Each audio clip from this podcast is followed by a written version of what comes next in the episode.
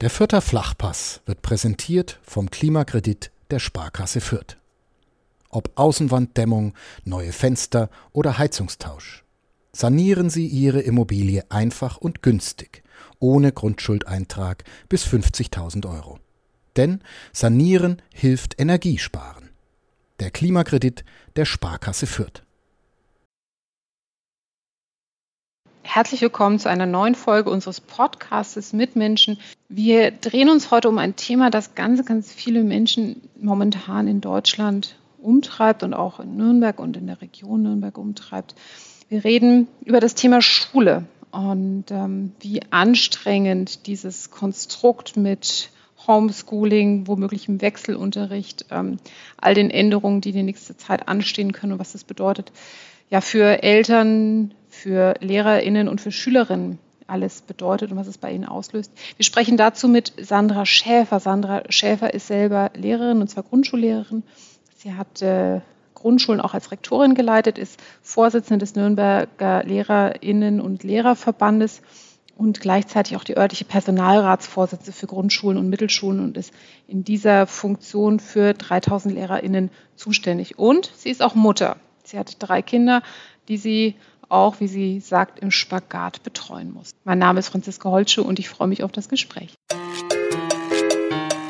Mitmenschen, ein Podcast von nordbayern.de. Mit Menschen, die verändern, bewegen, unterhalten. Frau Schäfer, Sie erleben Corona seit vielen, vielen Monaten aus diversen Perspektiven. Sie erleben es als Mutter, als Rektorin, als äh, Hauptpersonalrätin, ähm, als jemand, der im Lehrerinnen- und Lehrerverband ist. Wie geht es Ihnen im Moment? Hm. Ähm, angesichts der vielfältigen Herausforderungen natürlich nicht so gut. Ähm, und es ist natürlich wie für alle äh, Menschen, die das momentan erleben, ein ziemlicher Spagat zwischen äh, der Organisation privat und zwischen dem, was wir äh, schulisch, gesellschaftlich erleben. Und ähm, das sind schon äh, eine Menge äh, Perspektiven, die manchmal gar nicht miteinander zu vereinbaren sind und wir müssen trotzdem Wege finden. Also das ist schon eine sehr spannende Zeit und ähm, Emotionen dann auch äh, ein Stück weit zu trennen von dem, was, was Fakt ist, ist eine ziemliche Herausforderung, ja. Was ist da für Sie das Schwierigste im Moment? Also welche Perspektive ist diejenige, die äh, am meisten fordert? Also tatsächlich ähm, ist es für mich diese äh, Zerreißprobe, ähm, die wir im Privaten erleben, aber vor allen Dingen für unsere Lehrerinnen und Lehrer ähm, erleben, die auf der einen Seite ähm, die Angst um die persönliche Gesundheit natürlich äh, begründet da ist und auf der anderen Seite die wahnsinnige Sorge um die Schülerinnen und Schüler. Und als dritte Perspektive dazu für die Kollegen auch noch, dass sie eigentlich die Instrumente, die sie brauchen, um äh, agieren zu können, das hat jetzt gar nicht unmittelbar mit Corona zu tun, seit längerer Zeit schon nicht mehr da sind. Und das ist eine unheimliche Zerreißprobe. Ursache für all diese Themen oder für das Letztere vor allen Dingen ist, ähm, dass wir einfach zu spät äh, hingeschaut haben, was, was nötig ist. Und Corona, wir hören das ganz oft aus vielen Bereichen im öffentlichen Dienst, ähm, setzt halt viele Themen unter ein Brennglas und wir erkennen es schärfer als je zuvor. Und ich hoffe sehr, dass wir diese Erkenntnisse auch in Taten umwandeln und nicht einfach nur im Konstatieren verharren. Welche Instrumente meinen Sie? Sprechen Sie auf die Digitalisierung an, die ja jetzt wirklich in, einem, in allen Bereichen des Lebens in einem Turbo durchgezogen werden musste? Ähm, Im Bereich Schule ist es so, la ja, sagen wir es mal so. Also das ist ja ein Instrument. Ne? Äh, wir, ich möchte das immer nicht so überhöhen. Es ist ein absolut wichtiges Instrument, gerade jetzt natürlich. Aber ich spreche auf was ganz anderes, ich ziele auf was ganz anderes ab. Nämlich wir waren am 7. Januar, genau vor einem Jahr, mit 2000 Lehrkräften vor der Lorenzkirche gestanden und haben äh, gegen den Lehrermangel demonstriert und in Februar 2020 darauf hingewiesen, dass 1400 Lehrerstellen fehlen. Und das hat sich natürlich nochmal erhöht, ganz klar. Corona kam on top. Das heißt, wir sind aus einem Mangel, aus einer Grenzsituation, aus einer es geht so nicht mehr weiter, in einen noch größeren Mangel. Und das ist ähm, etwas, was sehr, sehr schwierig ist, wenn wir auf eine ähm, schlimme Situationen noch die, den Katastrophenfall Pandemie obendrauf setzen, dann sind wir jetzt an einem Punkt angelangt, ähm, wo wir tatsächlich am Ende unseres Aktionsradius angelangt sind. Warum verschärft Corona das, also diesen Personalmangel? Wir können es mal umdrehen. Ich habe mir das heute früh mal so überlegt, ähm, wäre es umgekehrt, hätte man frühzeitig darauf gehört, was wir seit Jahren äh, anmahnen, dass man hier schaut, dass der Schweinezyklus aufgehoben wird, dass wir ausreichend Lehrkräfte in Grundmittel- und Förderschulen bereithalten.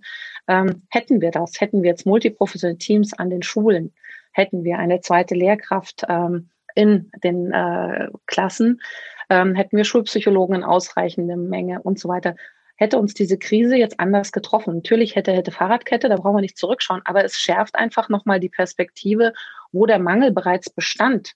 Und das kann jetzt nicht aufgefangen werden durch ähm, das Minus, das wir eh zu verzeichnen haben. Wir stellen momentan sehr viele ungelernte Lehrkräfte, nicht Lehrkräfte falsch, äh, ungelernte Kräfte ein. Für die Teamlehrer zum Beispiel.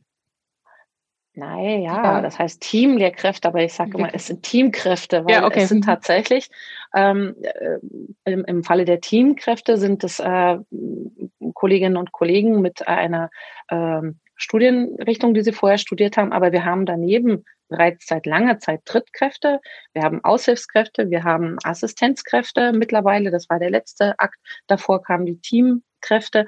Also es gibt ein breites Potpourri inzwischen schon an äh, Kolleginnen und Kollegen, die eingestellt und die wir dringend brauchen. Also wir, es geht ohne diese ungelernten Kräfte schon gar nicht mehr. Und das hat jetzt auch gar nichts mit Corona zu tun. Also wir müssen äh, da ganz, ganz scharf hinschauen, was, was dort passiert und dürfen das nicht verwischen. Äh, gleichwohl verschärft natürlich die Corona-Krise diese Situation enorm vor Ort. Heißt in der Praxis, in der Praxis, äh, wenn man jetzt sagt, man hat Notbetreuung und Distanzunterricht, dass die Kollegen im Zweifelsfall einfach mehr arbeiten, um das überhaupt auffangen zu können. Wie sieht denn so ein Tag von einer Lehrkraft im Moment aus? Also wie muss man sich das jetzt als, als Laie vorstellen? Ist das einfach jemand, der, der sich dann von, von Bildschirm setzt, vor eine Kamera, so wie wir jetzt gerade miteinander telefonieren oder äh, via, via Laptop miteinander kommunizieren. Und äh, man hat dann einfach seine 25, 30 Schüler und man erzählt den ganz normal den Unterricht, wie man das auch in der Schule machen würde. Ähm, wie schaut da der, der, der Tag aus und wie ist der Ablauf? könnte ich jetzt bestimmt mindestens 15 verschiedene äh, Leben. Wahrscheinlich gibt es auch nicht die Antwort, erzählen. aber. Naja, es ist schon wichtig, äh, auch da genau hinzuschauen, denn auch das ist von Schulart zu Schulart sehr unterschiedlich. Also wenn ich zum Beispiel eine Lehrkraft äh, an einer Realschule, in einem Gymnasium bin und ich habe in einem Fach äh, 100, 200 Schüler, dann sieht, der, sieht es natürlich der Ablauf anders aus ähm, als in der Grund- und Mittelschule auch in den Förderschulen, ähm, wo wir natürlich im Klassenlehrerprinzip äh, die Möglichkeit haben, uns unseren Kindern in unseren Klassen äh, anders zuzuwenden. Aber das ist natürlich auch ähm, ganz praktisch. Früh kann das so sein, dass äh, wir nehmen jetzt mal zum Beispiel eine äh, Risikolehrkraft, die von zu Hause sowieso schon länger unterrichtet im Distanzunterricht, äh, die bereitet ihren Unterricht vor, die begrüßt früh die Schüler ähm, dann richtet sie den Tag äh, so ein, wie es für die Schüler sinnvoll ist. Das kann sein, dass intervallmäßig Digitalunterricht stattfindet. Es macht keinen Sinn, sechs Stunden am Stück sicherlich äh, die Schüler vor dem Bildschirm zu lassen, sondern sie versucht auch da didaktisch, methodisch Abwechslung reinzubringen. Und ist das rum, dann fängt sie an mit dem Abtelefonieren äh, der äh, Anfragen durch Eltern, durch Schüler, äh, gehen sehr individuell ein.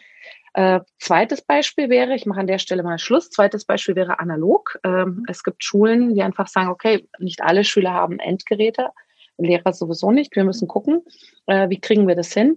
Also ähm, gibt es am Montag eine Materialausgabe und ab dann hat die äh, Klassenlehrkraft äh, die Telefon-Hotline mit ihren Schülern. Ich traf gestern im, im Aldi beim Einkaufen abends um 18 Uhr eine Kollegin, die hat gesagt, sie ist jetzt immer in Bereitschaft mit ihrem Handy und äh, das geht auch am Wochenende so, weil sie natürlich umgedreht auch, das war eine Kollegin aus der Mittelschule, sagt Sanna, ich habe Angst, dass ich sonst meine, meine Schüler verliere. Ich möchte wenigstens diesen Kontakt halten. Ich habe große Sorge, ähm, den Kontakt zu meinen Schülern einfach zu verlieren. Und deswegen hat sie da quasi eine rund um die Uhr Bereitschaft, ähm, um an ihre Schüler heranzukommen. Wen verliert man da am ehesten? Also ich denke, das ist ja auch ein, ein, soziales Problem oder kann ein soziales Problem sein. Die Eltern, die eh schon immer hinterher sind, die werden wahrscheinlich eher den Kontakt zur Lehrkraft suchen, als die Eltern, die ähm, nicht so schulaffin sind oder auch äh, bei Sprechstunden sich normalerweise nicht sehen lassen. Werbung. Regional, heimatverbunden und einzigartig. Das sind die Geschichten hier bei uns im Mitmenschen-Podcast. Und die Philosophie der Pyraser Brauerei. So unterschiedlich die Metropolregion Nürnberg mit ihren Mitmenschen ist, so vielfältig ist auch das Pyraser Sortiment. Von Bier über Limonaden und Säften bis hin zu Mayu, dem neuen Erfrischungsgetränk aus Guayusa-Tee. Die Pyraser Landbrauerei hat für jeden das richtige Getränk. Also verlieren ähm, sagt jetzt nicht in welchem Bereich. Ne? Also es gibt äh, ganz unterschiedliche Facetten ähm, und man kann das äh, von verlieren, äh, den Schüler zu verlieren, das kann sozial-emotional sein, das kann aber auch ähm, fachinhaltlich sein, das kann auf vielen Ebenen stattfinden. Und deswegen möchte ich das auch nicht äh, irgendwo äh, zuordnen. Wir haben genauso große Probleme an Standorten, wo Eltern äh, natürlich ähm, jetzt sehr aktiv am, Unter, am Unterricht teilnehmen und der Lehrkraft dann auch gut erklären, wie man das besser machen könnte. Das ist toll, dass da so äh, teilgenommen wird und ähm, man sich auch Gedanken macht. Aber es ist für eine Lehrkraft natürlich wahnsinnig schwierig, wenn sie dann in dieser Klasse so eine wahnsinnige Spreizung hat. Also es, äh, dieses Verlieren kann auf vielen Ebenen stattfinden und ähm, man kann das nicht äh, klassifizieren. Also das weiß mhm. der Klassenleiter sehr gut, was, was nötig ist. Bei dem einen halt ein bisschen mehr in die Richtung, dass man sagt, du, wir machen jetzt mal was zu zweit. Beim nächsten ist es mal ein Gespräch über den Tagesablauf. Das ist natürlich, sind auch psychologische Komponenten, die äh, manchmal absolut äh, notwendig sind soziale Komponenten fachwissenschaftlich, also ganz breites, äh, breites Spektrum, so individuell wie unsere Schüler sind, ähm, so individuell ist auch da mhm die negative Möglichkeit des Verlierens, aber auch die positive des, des Gewinnens. Das ist im mhm. Klassenlehrerprinzip noch sehr gut. Äh, natürlich, wo wir kein Klassenlehrerprinzip haben, an den Schulaten wird es dann zunehmend schwieriger. Mhm.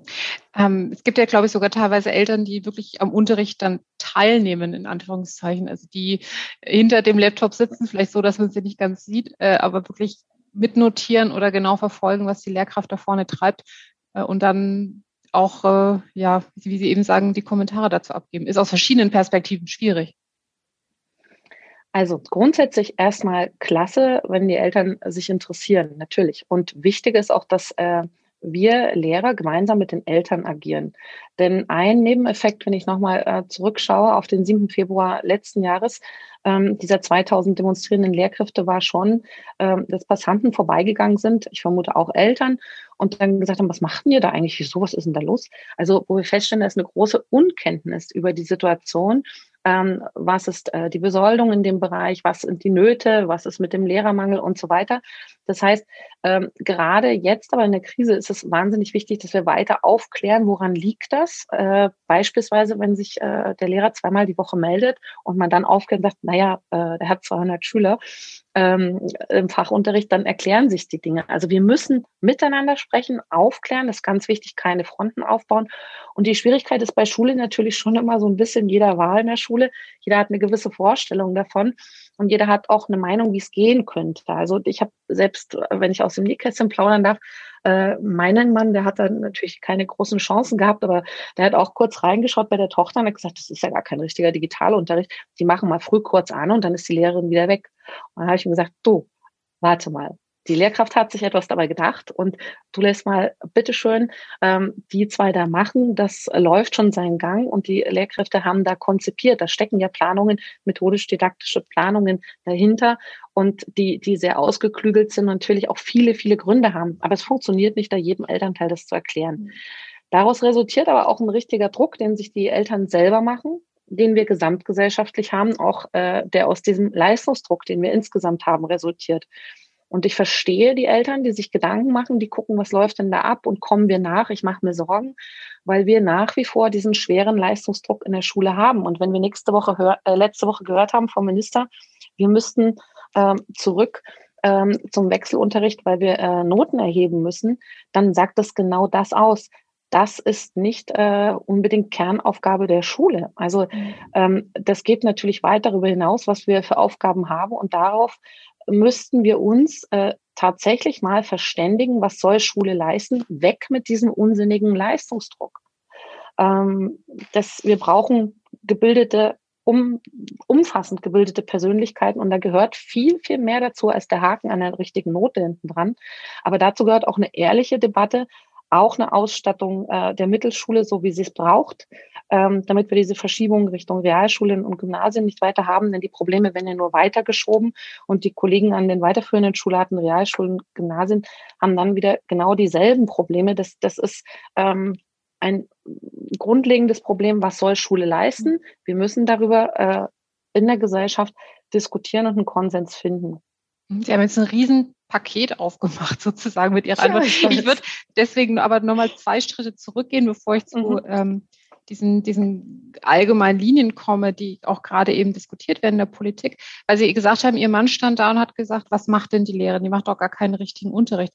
Ähm, da interessiert mich schon, also was, was, was ist denn für ein Unterricht? Also man kann doch von einer Achtjährigen oder Zehnjährigen, finde ich, ganz schlecht erwarten, dass die am Morgen ähm, den Computer anschaltet, dann kriegt die äh, eine kleine Ansage, ein paar Aufgaben gestellt und dann setzt sie sich zwei, drei Stunden hin und macht das eigenverantwortlich vor sich selber. Also da verstehe ich mhm. jede Eltern, die mir momentan von dem Problem mit ihren Kindern erzählen, ähm, dass die einfach zu Hause nicht lernen, dass die äh, festgestellt haben, wo ist äh, das Mikrofon aus am Laptop, gar nicht mehr richtig zuhören. Also die Kinder müssen doch eigentlich viel enger geführt werden. Es sind ja Kinder.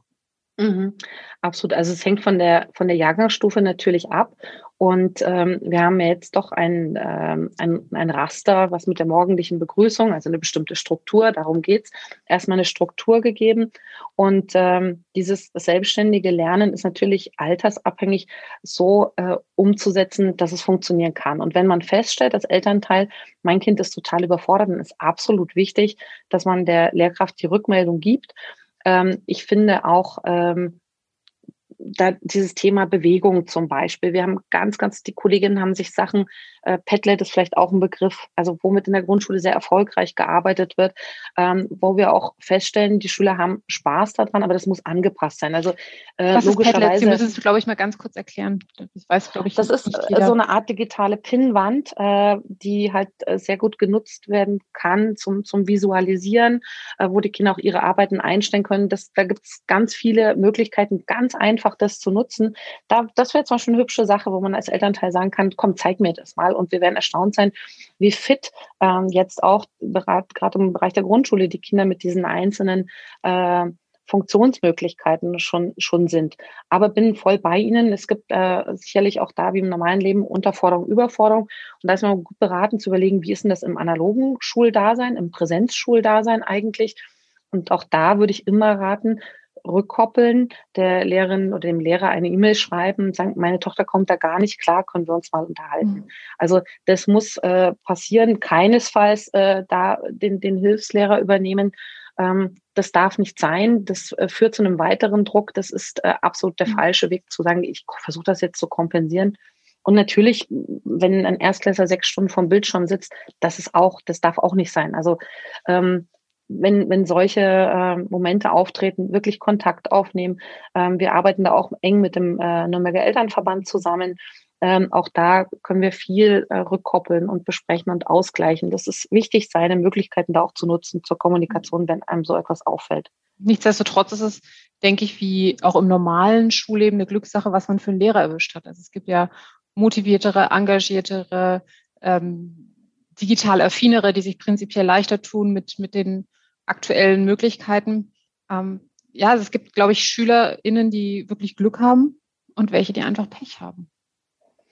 Also das höre ich oft. Jetzt bin ich ja die Personalratsvorsitzende von Nürnberg, war Schulleiterin ähm, an, an zwei Standorten über zehn Jahre, bin Grundschullehrerin von Berufswegen und habe natürlich auch ähm, mit der Inse Schütt, an der ich zu, zuletzt äh, viele Jahre Schulleiterin war, ähm, da auch oft diese Themen mit den Eltern diskutiert. Ich sag's mal umgedreht. Ich glaube, man muss schon unheimlich Pech haben, um äh, ähm, da äh, jemanden zu erwischen, der gar nicht passt. Also die Masse der Lehrkräfte, und ich kenne, glaube ich, wirklich viele, auch jetzt, wenn man mal Nürnberg nimmt, ähm, sind wahnsinnig engagiert, geben alles für ihre Schüler.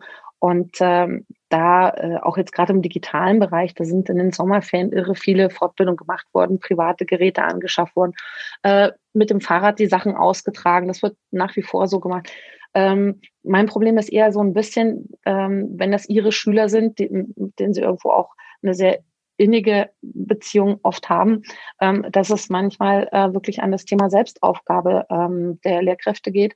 Und wir haben da schon jetzt vermehrt auch ähm, Anfragen, wie kann ich mich entpflichten lassen, wie kann ich mich rückändern lassen. Ich schaffe das nicht mehr, 60 Stunden Wochen, weil sie dem nicht gerecht werden. Und das ist ähm, den eigenen Anforderungen, den Kindern zu äh, jetzt das zu geben, was sie brauchen.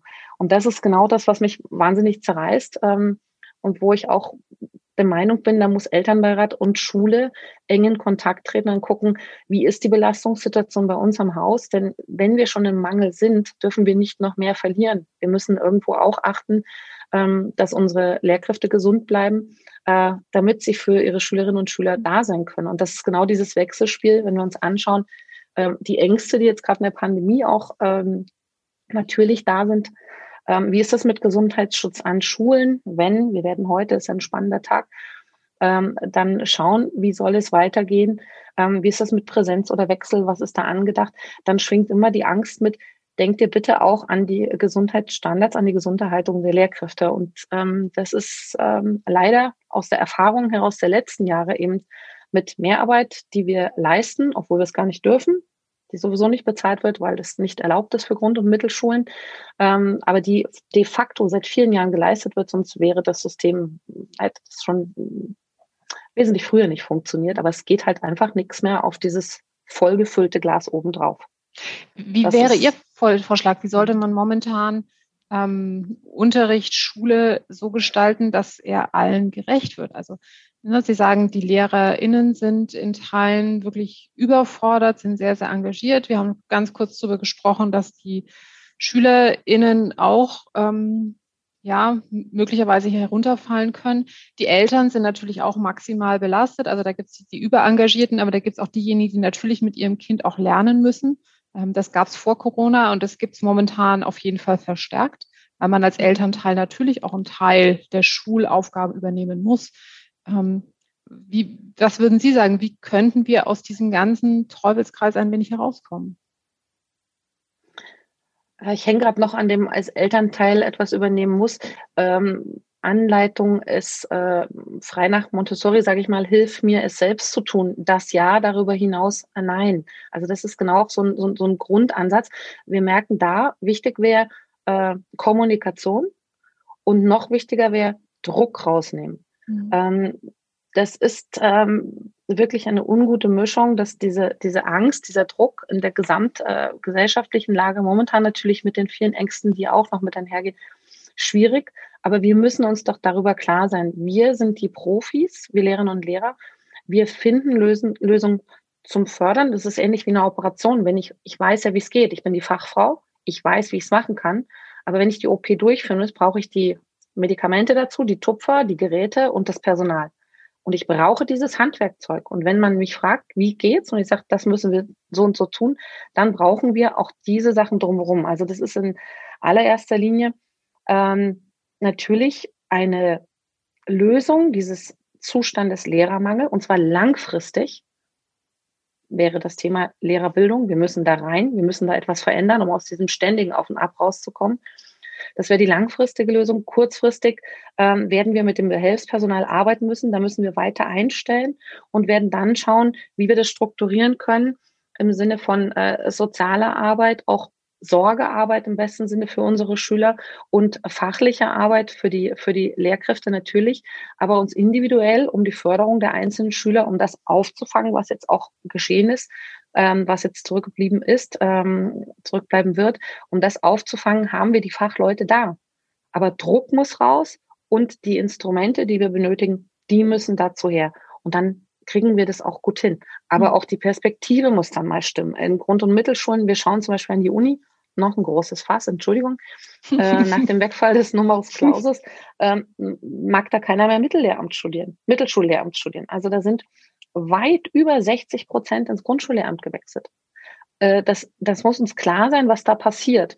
Die Attraktivität der Berufe der Grund- und Mittelschullehrer, die halt auch immer noch in A12 verharren, äh, wir haben da Beförderungsgrade eingebaut, aber grundsätzlich sind diese beiden Schularten schlechter gestellt als alle anderen Schularten. Also und das bei der Ausstattung ist auch nicht attraktiv. Also die Studenten sehen ja, was in, Grund- und Mittelschulen ähm, auch Fakt ist. Und auch in den Förderschulen ist dieser Mangel und sagen, nee, nee, lass mal gut sein. Ich habe da, da gibt es attraktivere Möglichkeiten. Das ist ja ganz klar. Das hat auch was zu tun mit dem Respekt gegenüber der Arbeit in diesem Eingangsbereich. Das betrifft übrigens auch die Kindergärtnerin, Erzieherinnen. Das ist doch verrückt, was wir uns da leisten. Wir müssen doch auch in diesen Bereichen ähm, den Kolleginnen, die die Eingangsarbeit machen, alles an die Hand geben, was sie brauchen und ihnen auch Respekt zollen, der sich nun mal, so ist es gesellschaftlich, auch in der Besoldung abbildet. Und ähm, das ist die Perspektive, die gebraucht wird, die auch einen gewissen Respekt für die Arbeit äh, natürlich den Kolleginnen und Kollegen zollt und ähm, Hoffnung macht, dass wir irgendwann wieder wohin kommen, äh, wo wir das bewältigen können. Und ich mir blutet dann echt das Herz, wenn würde mein kleiner Sohn sagen, aber ich muss es auch so äh, äh formulieren, weil es in der Tat so ist, wenn mich eine Kollegin anruft, die irre engagiert ist, die alles gibt, die einfach fachlich top ist, die vom Engagement her über die Schule weit hinaus immer gearbeitet hat, für ihre Schülerinnen und Schüler äh, geniale Arbeit leistet. Und wenn sie sagt, weißt du, Sandra, das erste Mal in meinem Leben denke ich jetzt daran, äh, mich äh, aus dem Beruf zurückzuziehen und jetzt in dieser wirtschaftlichen Krise ähm, zu sagen, ich, ich schaffe es einfach nicht mehr, ich bleibe nicht mehr gesund, wenn ich in diesem äh, Tempo weitermache. Und das ist äh, kein, kein Jammern, das bitte müssen wir immer einpacken, sondern das ist einfach eine Realität. Ähm, und da braucht es die Kommunikation, da müssen wir hinschauen, um unseren Schülern im Umkehrschluss gerecht werden zu können. Also das muss zusammengehen und da müssen Eltern und ähm, Lehrer ganz, ganz eng in die Kommunikation gehen und weiter in der Kommunikation bleiben. Druck rausnehmen ist etwas, was Sie jetzt schon öfter gesagt haben. Es wird ja diskutiert, wie man mit den Zeugnissen in diesem Jahr umgeht. Es wird diskutiert, ob man dieses Schuljahr überhaupt werten soll oder ob man das Schuljahr verlängert oder ob alle wiederholen, ob jeder freiwillig wiederholen kann. Und es wird nicht an. Also es gibt ja diverse Konstrukte. Wie würden Sie sich vorstellen, dass man da Druck rausnimmt? Also was ganz wichtig ist, äh, meine ich, dass wir uns klar werden müssen, dass ähm, diese Situation, die wir jetzt haben, ähm, in der Biografie eines, eines Schülers ähm, ein Teil sein wird. Und ähm, diese Biografie muss trotzdem durchgängig weitergehen. Also es hilft niemandem, glaube ich, wenn er da in Anführungsstrichen ein, ein, ein Makel in seiner Bildungsbiografie hat, die er gar nicht zu verschulden hat. Und die Schüler leisten ja jetzt sehr, sehr viel. Also ich habe drei Kinder, fünf, zwölf und sechzehn. Und wenn ich beobachte, ähm, was die tun, was die da auch an Kraft investieren, mit welcher Ernsthaftigkeit auch im Distanzunterricht gearbeitet wird und was sie ableisten, das wäre doch verrückt zu sagen, oh, das zählt jetzt aber nicht. Äh, vielmehr müssen wir auch da ähm, gehört werden und uns zusammensetzen mit den Verantwortlichen und sagen, was ist denn jetzt, was ist fair? Was mhm. kann man wirklich als fair definieren? Und wir müssen die Bedingungen so bauen, dass es den Schülern gegenüber fair ist und in weitestgehender Form auch ähm, angemessen an, an den einzelnen Schüler und an die Situation vor Ort. Trotzdem eine Vergleichbarkeit, klar, das ist ein Riesenspagat, aber es muss ja weitergehen. Also ähm, all diese Interimslösungen, ähm, die da so kursieren, ähm, ich glaube, dass wir da eher berat, besser beraten sind, wenn wir schauen, dass die Bedingungen für diese Schülerinnen und Schüler, die jetzt äh, abschließen, äh, dass die Lehrerinnen und Lehrer gestärkt werden, da individuell so zu beurteilen, dass das auch angemessen bewertet wird, was sie ja wirklich geleistet haben. Das ist ja eine Wahnsinnsleistung, was auch jetzt erbracht wurde. Aber wie kann man das angemessen bewerten? Also muss man dann ähm, die, die von, von ein bisschen heruntergehen, wie Noten vergeben werden, äh, muss man einfach gewisse Sachen, die im Lehrplan vorgegeben sind, ausklammern. Also wie kann man da, wie Sie, wie eben sagen, also Sie haben die Frage gesagt, was ist fair? Was wäre denn dann genau fair? Wir müssen uns wirklich äh, darüber klar sein, dass wir das, das äh, Pensum in dem Umfang, das, das wissen wir ja auch, äh, nicht äh, leisten können. Äh, da muss rangegangen werden. Das ist aber nicht unbedingt äh, unsere Aufgabe. Das ist auch schwierig. Da gibt es äh, Gremien, da hat, hat die Politik und das KM seine Hausaufgaben zu machen und einfach zu schauen, wie kann man das abbilden, denn das muss ja vergleichbar sein für alle Schülerinnen und Schüler. Also da sind wir genau wieder in diesem äh, Spannungsverhältnis. Äh, das können wir äh, im Detail äh, nicht machen, weil äh, das tatsächlich äh, nicht die Aufgabe von äh, uns ist, sondern da äh, Gremien vorhanden sind, sowohl in der Politik als auch im Kultusministerium ganz klar, äh, die das anschauen müssen, bewerten müssen und dann auch umsetzen müssen. Aber wenn ich Sie richtig verstehe, sagen Sie schon, letztlich ähm, muss die Notenvergabe schon ein bisschen auf das Aktuelle angepasst werden. Ja, unbedingt, natürlich. Also äh, wenn ich weiter in der Schule wäre, würde ich meinen Kollegen auch raten, wenn wir zum Beispiel anschauen, das Thema Selbstständigkeit oder äh, das sind ja ganz, da sind ja zum Teil wirklich neue Bereiche dabei, die wir vielleicht in der Intensität in den, bei der Planung des normalen Jahres oder im Hinblick auf den Lehrplan nie so einkalkuliert haben. Und warum äh, sollten wir nicht die Möglichkeiten haben, das auch mit einfließen zu lassen? Da sind ja ganz neue Kompetenzen auch erschlossen worden und entstanden. Und ähm, auch die gilt es zu berücksichtigen. Das können unsere Lehrer und sie brauchen dazu einfach den Rückhalt ähm, und eine klare Ansage ähm, und eine Rückenstärkung für das, was sie tun. Also äh, wenn wir sagen eigenverantwortliche Schule, sind wir sehr dafür. Ähm, natürlich, aber immer nur, wenn uns auch der Rücken gestärkt wird. Es hilft uns gar nichts, wenn hilft mir es selbst zu tun, aber die, Rück die Hände sind am Rücken mhm. zusammengebunden. Also das funktioniert nicht. Es müssen wiederum da die Instrumente her, die Mittel her und auch einfach äh, der, der Rückhalt her. Ein anderes Beispiel, äh, wenn ich feststelle, wenn ich jetzt im Wechselunterricht gehen würde und gleichzeitig Distanzunterricht mache, dann kommen die Kollegen und sagen, Sandra, ich habe gar nicht mehr genug Personal, um das beides abzubilden. Ähm, das äh, in der, Sie fragten vorhin nach Bildern, wie das bei Lehrern aussieht. Bei einer Lehrkraft ist zum Beispiel so, die hat dann eine Schule Notbetreuung und dann rennt sie ganz schnell nach Hause und macht dann von dort den Distanzunterricht, ähm, weil sie äh, die Möglichkeit in der Schule, weil sie ihr, ihr, ihr privates Gerät, von dem sie aus arbeitet, halt zu Hause hat. Und dann flitzt sie ganz schnell nach Hause, sitzt dann abgehetzt dort und macht das dann. Wenn die Schulleiterin dann sagt, ich kann das nicht mehr, die hat so viele Überstunden auf der Uhr, was soll ich machen?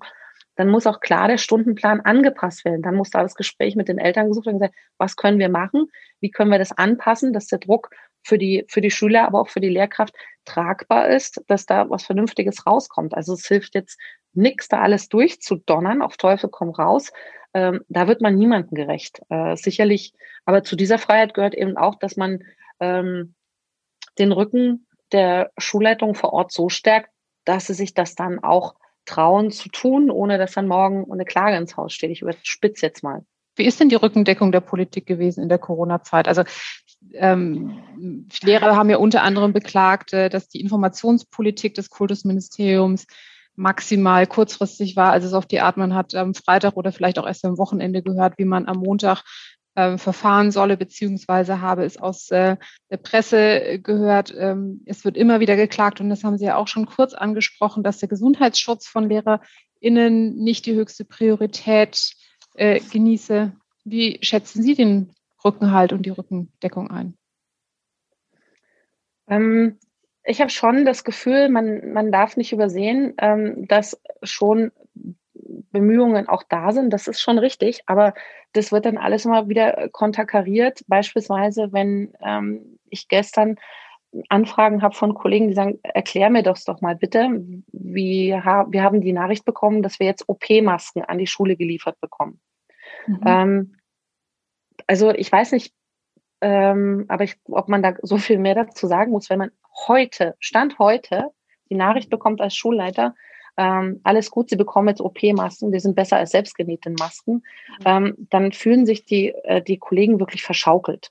Wir haben FFP2-Pflicht und es werden OP-Masken geliefert an die Schulen.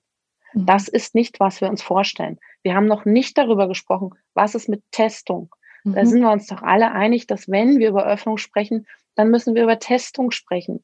Es gibt die Studie, die sagt, ach, das macht an Grund schon alles gar nichts. Dann gibt es die nächste Studie, die sagt, das ist auf jeden Fall auch ein, ein Treiber der Pandemie. Also wir finden für jedes, solange wir keine klaren Aussagen zu dem Sachverhalt haben, müssen wir doch zumindest ähm, ein Gesundheitskonzept vorlegen, ein, ein maximalpräventives Gesetz sozusagen für die äh, Kolleginnen und Kollegen und die Schüler.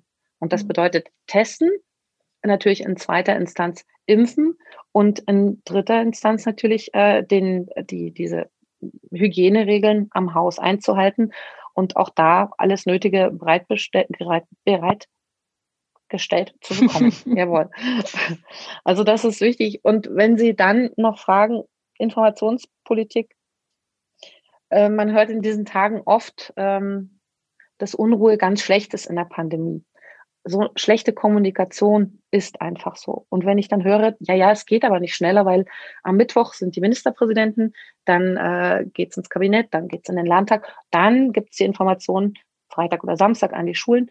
Und dann bekommen die Schulleiter, die dann am Wochenende in die Schulen rennen, die ähm, Blätter aufsetzen für die Eltern. Die Eltern werden auch extrem spät benachrichtigt, müssen auch was organisieren. Ab Montag soll es stattfinden. Wenn ich weiß, dass die Abläufe so sind, dann muss ich mir doch auch da erstens in der Kommunikation eine Transparenz überlegen. Das haben wir angemahnt. Das ist erstmals geschehen, dass ein Zeitplan äh, transparent gemacht wurde. Ändert an der Sache nichts. Aber zumindest wissen die Schulleiter, woran es liegt, dass sie erst am Wochenende erfahren, was Montag losgeht. Schon mal ein Meilenstein. Und der zweite, dann müsste man sich halt überlegen, dass man dann nochmal einen Puffer einbaut zur Organisation. Ich weiß es nicht, aber das ist auch nicht meine Aufgabe. Aber im Ergebnis ist das ganz übel, weil es Unruhe verursacht, Irritationen verursacht und alle Beteiligten, natürlich auch uns, äh, Personalrat, dann in, äh, in, in die Bredouille bringt, in der Umsetzung, in Nachfragen und vielleicht auch in bestimmten Teilabsprachen, die definitiv zu treffen sind und nicht zuletzt für die Eltern, die ja auch organisieren müssen und die gucken müssen, wie funktioniert das. Also wahnsinnig schwer. Ähm, und deswegen ist es, also die Kollegen fühlen sich äh, nicht nicht gut geschützt und auch nicht gut gehört. Das ist äh, Fakt, ja. Österreich hat ja jetzt ähm, wieder Schulen geöffnet und die machen ja äh, wirklich eine Testung in den Klassen, wo die SchülerInnen sich in Teilen selber testen. Ist es etwas, was Sie sich vorstellen können? Ja, dazu hatte ich auch schon äh, Kontakt. Äh, hier in Nürnberg haben wir uns da schon unterhalten auch. Ähm, und äh, ich bin da mal sehr dankbar, dass ich auch beim Oberbürgermeister da auch sehr offene Ohren äh, treffe und wir das äh, überlegen. Denn äh, genau so kommen wir, denke ich, auch wirklich voran. Also wir müssen da wirklich nachdenken, was können wir umsetzen, was ist schon zugelassen, was ist auch sicher, was ist machbar. Ähm, und diesen Weg brauchen wir. Also ich halte das für eine absolute bin kein Mediziner, um Gottes Willen. Ähm, deswegen kann ich jetzt äh, nichts über die äh, Qualität so eines Testes aussagen. Aber wir brauchen ein Mittel, das, dafür ist die Wissenschaft und die Politik dann wieder verantwortlich, wie wir testen können, damit wir einfach klar wissen, ähm, dass für Schüler und Lehrer die Rückkehren in die Präsenz da äh, möglichst hohe äh, Sicherheit da ist. Ist da denn die Kommunikation mit der Kommune als auch mit dem Sachaufwandsträger für viele Schulen hier in Nürnberg dann womöglich auch die, die bessere und die, die zielführendere als mit dem Freistaat? Also beide Ebenen sind aktiv beteiligt. Ne? Der eine für den äh, Sachaufwand, der andere für die äh, fürs äh, Lehrerpersonal. Und ich bin auch sehr froh, dass äh, ich hier in Nürnberg, ähm, ähm, in der Stadt Nürnberg auch keine Diskussion äh, führen musste, wo ein Unterschied zwischen äh, den staatlichen Beamten sozusagen und dem Sachaufwand gemacht worden, wer, wer ist zuständig. Und diese Zuständigkeitsdiskussion gibt es überall. Das hatten wir in Nürnberg Gott sei Dank nicht. Ähm, da ist flächendeckend auch für die Lehrkräfte, wenn da jetzt auch wieder eigentlich der Freistaat in Verantwortung oder auch nicht. Das sind Diskussionen, ähm, die sicherlich wichtig sind und äh, ich halte auch nichts über Systemdiskussionen der jetzigen Zeit, die brauchen wir nicht. Aber wir müssen schnell und lösungsorientiert trotzdem arbeiten und sicher an der einen oder anderen Stelle auch unkonventionell und zielführend arbeiten. Ähm, jede Diskussion an, am falschen Punkt lähmt jetzt die Abläufe. Das darf nicht sein. Wie gesagt, bin ich sehr froh, dass wir das in Nürnberg nicht haben, aber ähm, das ist äh, erstmal auch wichtig, da ganz scharf hinzuschauen und das so zu tun. Gibt es da schon einen fixen Stand, was die ähm, Testung betrifft in Nürnberg, oder sind es einfach Gespräche, die aktuell geführt worden sind und man sind, bereitet sich womöglich vor? Genau, es sind Ideen. Ähm, das ist äh, für mich natürlich wichtig zu wissen, um den Lehrkräften auch maximale äh, Sicherheit zu geben. Ähm, wir haben auch äh, viele äh, Lehrkräfte, die ähm, Risikopatienten oder einige, die auch Risikopatienten sind, aber auch viele, die sich Sorgen machen. Und letztlich, äh, es gibt diese Fälle überall in ganz Deutschland. Wir wissen, dass wir durch die Mutationen nochmal in eine völlig neue Unsicherheit reingeraten. Und dann ist es doch das Geringste, wenn wir das möchten und wollen im Sinne der Schüler natürlich äh, auch äh, gerne unsere Schüler wieder äh, sehen wollen und, und in, in Präsenz haben wollen.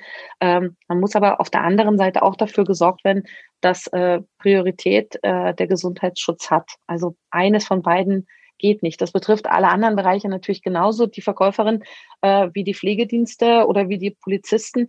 Aber äh, ich denke, Schulen und Kindergärten, das also gerade im, im, im Eingangsbereich, da sind wir uns ja auch einig im Grundschulbereich, dass wir bei den Kleinen beginnen, äh, dass wir da ganz genau hinschauen, dass wir vielleicht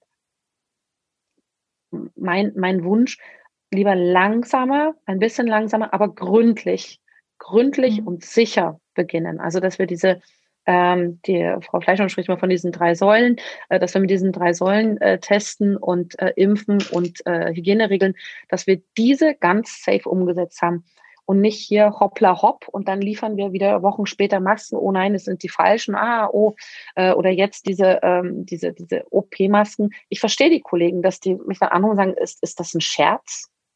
Wir kriegen jetzt OP-Masken geliefert, also diese einfachen und eben nicht FFP2. Und ich verstehe die, die, äh, die Frage sehr gut. Es gibt ja, also Lehrer und Lehrerinnen sind ja auch nicht einheitlich mit dem, was sie wollen. Es gibt die einen Stimmen, die sagen schneller öffnen und es gibt die anderen Stimmen, die sagen, äh, lieber noch viele Monate zulassen. Das ist ja wie im, Rest der Bevölkerung. Aber was ist Ihre Haltung dazu? Wann glauben Sie, sollte man den nächsten Schritt gehen und wie sollte der aussehen? Also hätten Sie einen Stufenplan, den Sie sich vorstellen könnten? Es wird ja viel von Stufenplänen momentan gesprochen. Ja.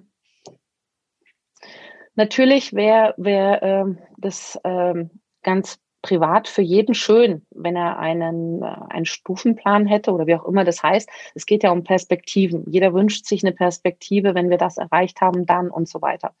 Äh, jetzt bin ich keine Wissenschaftlerin ähm, und äh, ich kann privat mir viel überlegen, aber mir ist schon wichtig, dass wir nicht spekulieren, sondern dass wir gucken, was sind die Fakten. Und wenn die Erkenntnisse, die wir momentan haben, ausreichen, um zu sagen, na gut, mit diesem engen Hygienekonzept, mit Testung, mit Impfung, können wir reingehen, dann wäre das ein Weg. Ich habe ja schon gesagt, lieber langsam und äh, sicher als überstürzt.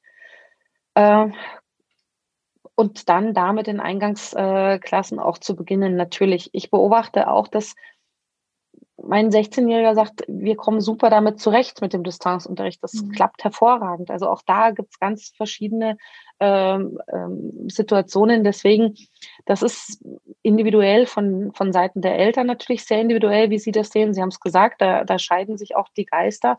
Und ich bin schon sehr dafür, dass wir genau anschauen, was ist wissenschaftlich, von den wissenschaftlichen Erkenntnissen jetzt Tatsache und Fakt auf was können wir wirklich bauen und wo sind wir noch im hochspekulativen Bereich und äh, sind unsicher. Also Sicherheit geht für mich vor äh, in jedem Fall. Und wenn wir, wenn die Politik beschließt, äh, jetzt langsam zu öffnen, wir haben natürlich auf der anderen Seite, das wissen wir alle, die Situationen zu Hause. Ich genauso. Ich kann ja auch ein Lied davon singen, wie sicherlich viele, wie das ist zu arbeiten mit drei Kindern zu Hause. Ähm, das, das wissen wir alle, dass wir da an der, an der Grenze sind.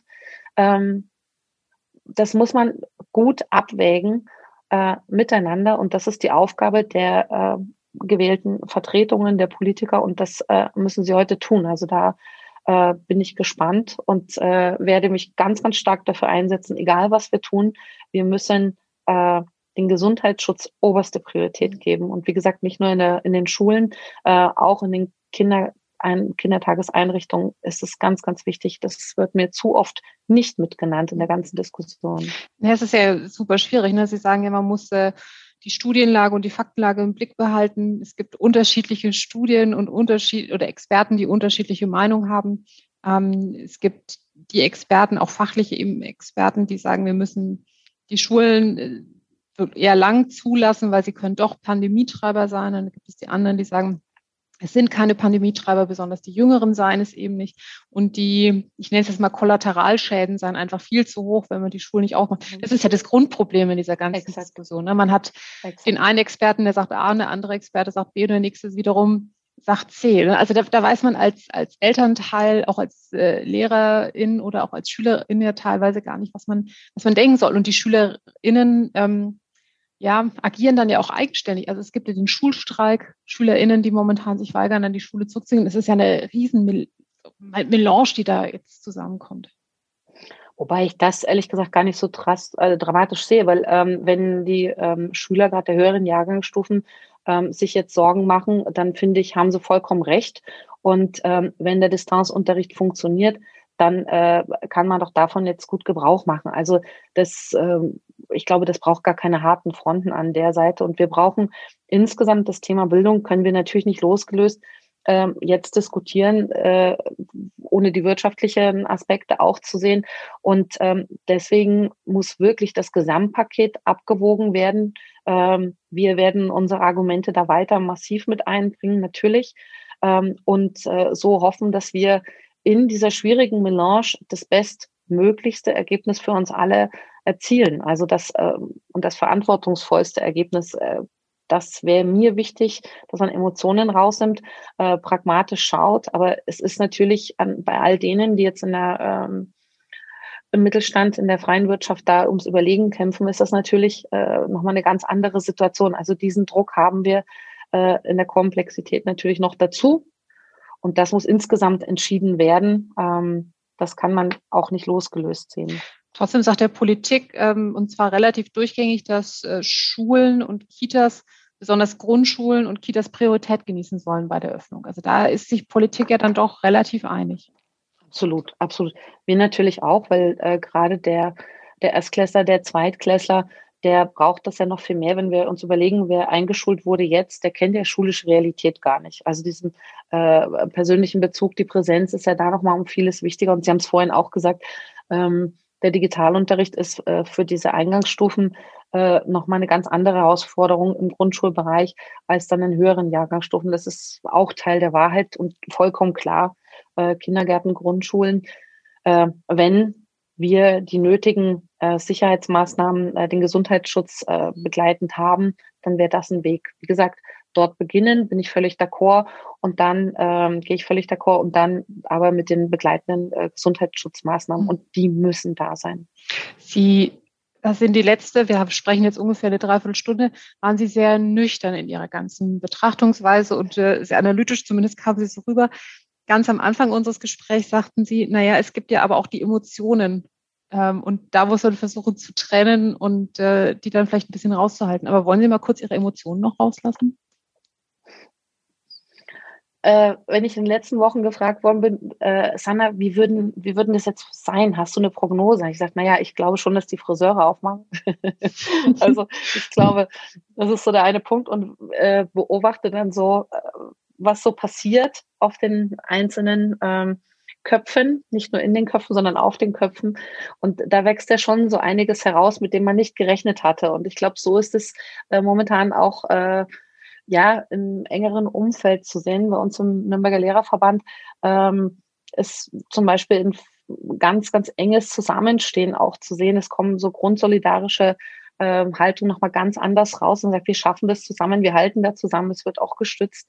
Und äh, das erleben wir alle im privaten Umfeld ganz genauso. Das ist äh, schon ähm, ja, von den Gefühlen der, äh, von, von Wut über Trauer, über Sorge äh, bis hin zu ähm, diesen neu gewachsenen äh, Strukturen der Hilfsbereitschaft, auch äh, wenn das Versorgen von Nachbarn, das äh, Aufpassen auf Kinder gegenseitig, dass das nochmal eine ganz neue Erkenntnis für uns alle auch äh, bringt, die vielleicht so nicht da war. Also dieses Wir-Gefühl ähm, nochmal eine andere Betonung bekommt und das würde ich auch gerne ein Stück weit festhalten.